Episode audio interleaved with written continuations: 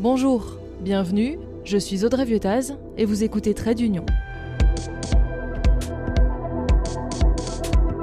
Vous ne comprenez rien à l'Union européenne, vous trouvez ça ennuyeux, compliqué, bureaucratique, vous êtes au bon endroit, vous allez voir que cela peut être passionnant. Si vous aimez ce podcast, n'hésitez pas à le partager sur les réseaux sociaux et à me mentionner. Dans cet épisode, on va parler d'un gros bouquin qui fête ses 30 ans. 320 pages, mais non, ce n'est pas le premier tome d'Harry Potter, et je ne pense pas que beaucoup en aient fait leur livre de chevet, ou alors il faut qu'on parle. Hein. Pourtant, il a bouleversé nos vies, c'est le traité de Maastricht. Pardon pour la prononciation, j'ai dû regarder une cinquantaine de reportages sur le sujet et personne ne le prononce de la même manière, alors on va dire Maastricht. Donc ce traité est signé dans cette petite ville au nom imprononçable du sud des Pays-Bas, le 7 février 1992, par les représentants des 12 pays membres de la Communauté économique européenne, la CE. Pour rappel, et pour éviter d'aller chercher sur Google, c'est l'Allemagne, la Belgique, la France, l'Italie, le Luxembourg, les Pays-Bas, le Danemark, l'Irlande, le Royaume-Uni, la Grèce, l'Espagne et le Portugal. Jusqu'à présent, ils étaient tous d'accord pour faire partie d'un marché commun, Désormais, il décide d'aller plus loin.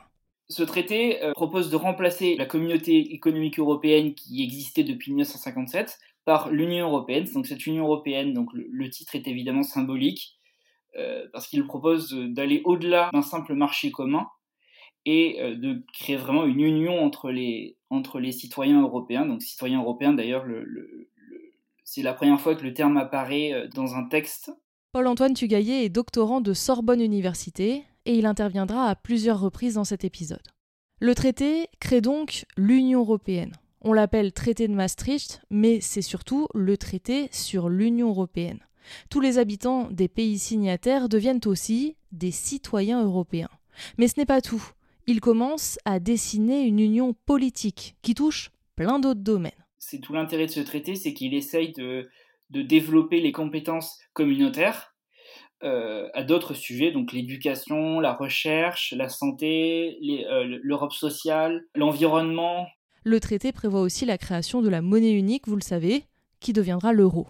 C'est donc, vous l'imaginez, un très gros dossier, négocié pendant de longs mois. Pour bien comprendre les tenants et les aboutissants, il faut déjà se remettre dans le contexte. Nous sommes à un tournant de l'histoire, au moment de la chute du bloc soviétique et du mur de Berlin. On assiste un peu partout à la libéralisation des pays. D'après les témoins, tout aurait commencé un peu plus tôt, en 1988, à Évian. François Mitterrand vient d'être réélu président en France, il a fait campagne pour plus d'intégration européenne, il rencontre le chancelier allemand qu'il connaît très bien, Helmut Kohl. Ils ont l'habitude de se voir, mais ce jour-là, il se passe quelque chose de particulier. Le chancelier demande au, président Mitterrand s'il va donner son feu vert à la libération des mouvements de capitaux. Et François Mitterrand lui répond euh, Oui, je ferai ça, je donnerai instruction au ministre des Finances, donc Pierre Bérégovoy à l'époque, mais à deux conditions. Euh, la première, c'est que nous ayons euh, une directive sur l'harmonisation de la fiscalité de l'épargne. Et la seconde, c'est que nous allions vers la monnaie unique. Et aux deux euh, questions, euh, Helmut a dit d'accord, François, d'accord.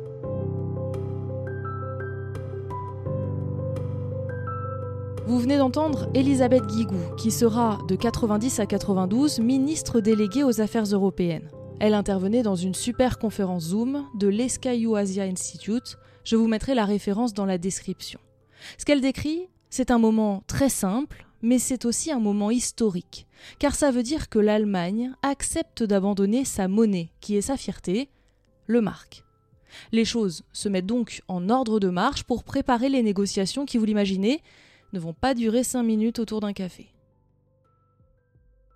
les négociations stricto sensu ont duré 18 mois. Donc elles ont commencé lors du Conseil européen de Rome en 1991 qui réunit donc deux conférences intergouvernementales. La première conférence intergouvernementale chargée euh, de négocier l'union économique et monétaire, notamment le, passage à l'euro, et la deuxième conférence intergouvernementale donc, euh, qui négocie l'union politique et donc notamment les, questions de politique étrangère, les questions de, de citoyenneté, les questions d'Europe sociale, les questions de, coordination des politiques économiques. Conférence intergouvernementale, le nom est un peu barbare, mais concrètement, c'est des réunions de ministres. On va dire que d'un côté, il y a ceux qui planchent sur l'union économique et monétaire et la mise en place de l'euro. Ce sont les 12 ministres des Finances des pays membres. On n'allait évidemment pas demander ça au ministre de la Culture. De l'autre, il y a ceux qui planchent bah, sur tout le reste. Ce sont les ministres des Affaires étrangères.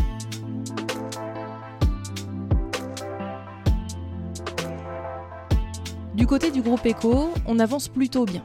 Il faut dire qu'ils ont l'habitude. Hein. Je rappelle que pour l'instant, l'Union européenne est une union économique et que Jacques Delors, le président de la Commission et ex-ministre de l'économie et des finances français, a déjà bien mâché le travail en faisant plusieurs rapports et des brouillons.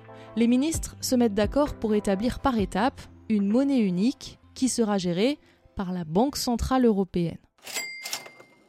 Ils font aussi un choix, qui aura des conséquences plus tard et que je voudrais souligner ici. Ils décident que pour faire partie de l'union monétaire, il ne faut pas que le déficit d'un pays dépasse 3% de son PIB. C'est la fameuse règle des 3% dont on parle beaucoup depuis. En fait, c'est une règle qui a été négociée et acceptée par les États membres pour pouvoir faire en sorte que les, euh, pays puissent rejoindre l'euro et puissent être à un niveau économique comparable pour utiliser la monnaie commune. C'est important de le souligner, surtout quand on entend Bruxelles impose la règle des 3%. Bruxelles, en fait, fait surtout appliquer ce qui a été négocié en 92. Bon, et puis quand je vous ai dit que tous les ministres s'étaient mis d'accord pour la monnaie unique, j'ai oublié de préciser, tous, sauf la Grande-Bretagne. La Grande-Bretagne n'a pas souhaité faire partie de la monnaie unique et une, clause d'opting out a été négociée, c'est-à-dire qu'elle peut, elle est libre de ne pas participer à la monnaie unique si elle ne le souhaite pas.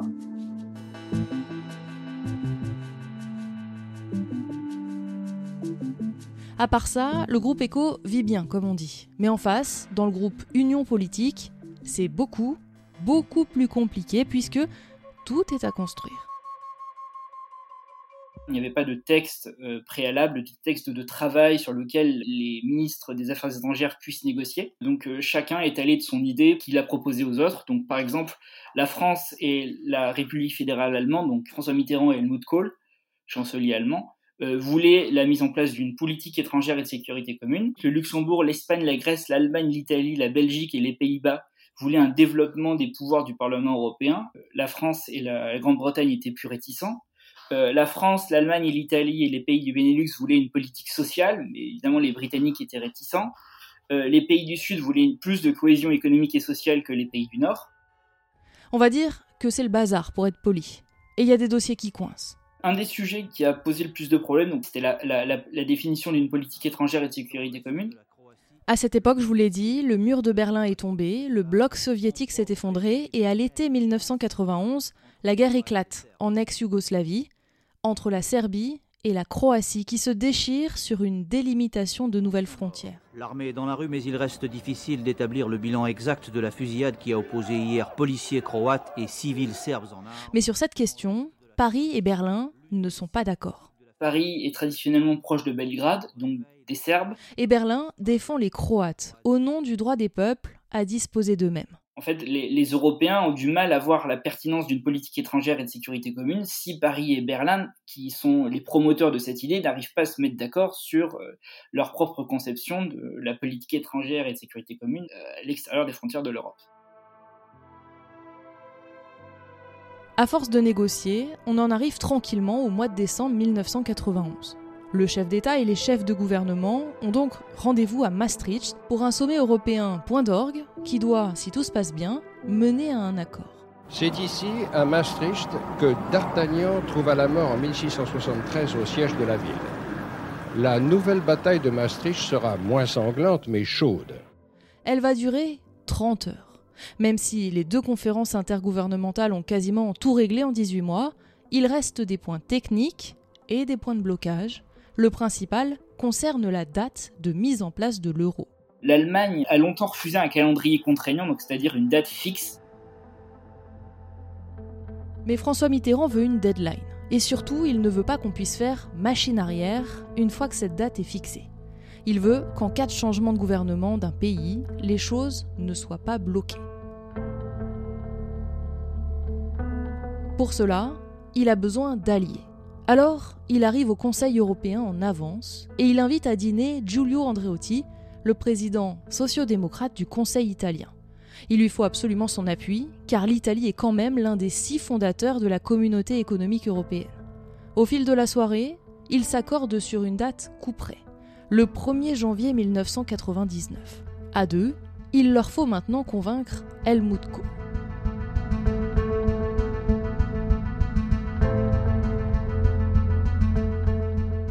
Mitterrand a ainsi pu négocier et a eu ainsi eu l'accord grâce à Giulio Andreotti d'Helmut Kohl pour que euh, l'UM entre en vigueur au plus tard au 1er janvier 1999, ce qui sera le cas. Autre point d'achoppement, l'Europe sociale. La Grande-Bretagne, toujours les mêmes, n'en veut pas. John Major, le Premier ministre qui a remplacé Margaret Thatcher, demande une nouvelle exemption. En gros, il ne bloque pas l'accord, mais il refuse certains points. Pas d'euro donc pour la Grande-Bretagne, pas d'Europe sociale non plus.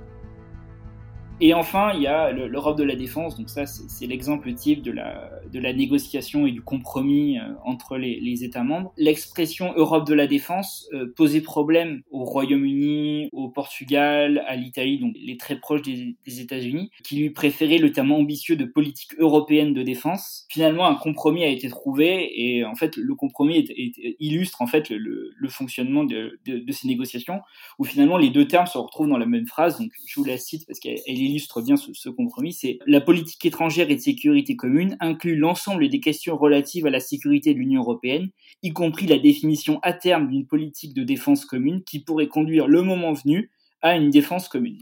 La phrase devient ultra compliquée, mais tout le monde est content.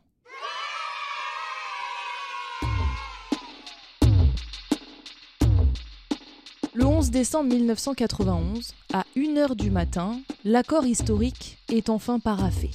Pour résumer, et je ne serai pas exhaustif parce que sinon le podcast durerait 40 minutes et c'est pas le but, le traité de Maastricht repose sur trois piliers. Le premier, les communautés européennes, qui englobent notamment l'union économique et monétaire, l'euro, la citoyenneté européenne, la libre circulation des capitaux, des biens et des personnes, l'Europe sociale. Le deuxième pilier, c'est la politique étrangère et de sécurité commune. Et le troisième, c'est la coopération dans les domaines de la justice et des affaires intérieures. Autre point très important acté avec ce traité, le Parlement européen obtient plus de compétences. C'est ce que réclamaient l'Allemagne, l'Italie, la Belgique et les Pays-Bas, plus de démocratie à l'échelle européenne. C'est aussi ce que demandait Simone Veil. Écoutez. Aujourd'hui, nous sommes dans cette situation tout à fait paradoxale. 12 pays qui veulent se mettre ensemble pour faire une union démocratique ont des règlements, une, une organisation tout à fait antidémocratique, puisque ce n'est pas un Parlement qui vote la loi, la directive européenne, ce sont les gouvernements seuls qui l'adoptent. Le Parlement obtient donc le statut de co-législateur. Il peut amender les textes de loi proposés par la Commission. Il peut aussi approuver ou refuser les décisions du Conseil européen. Et enfin, euh, les commissaires européens, avant d'entrer en fonction, doivent euh, être auditionnés devant le Parlement européen et présenter en quelque sorte leur programme euh, et ce qu'ils ont l'intention de faire durant leur mandat.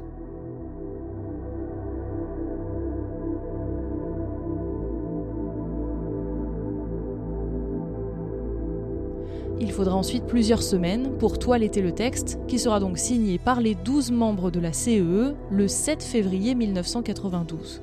Maintenant, tous les pays doivent le ratifier, soit par référendum, soit par un vote du Parlement au 3 5 e À la surprise générale, François Mitterrand opte pour le référendum. Le temps d'un été, la France va se diviser en deux. C'est ce que je vous raconterai dans le prochain épisode, car celui-ci touche à sa fin. Merci à Paul-Antoine Tugaillet pour son éclairage. Il m'a d'ailleurs transmis plusieurs ressources pour aller plus loin, que je vais vous partager dans la description de l'épisode. Si vous aimez le podcast, abonnez-vous pour ne manquer aucun autre épisode. Vous pouvez aussi lui mettre des étoiles sur Apple ou Spotify, ça aide à le faire connaître. Et quant à moi, je vous dis à très vite.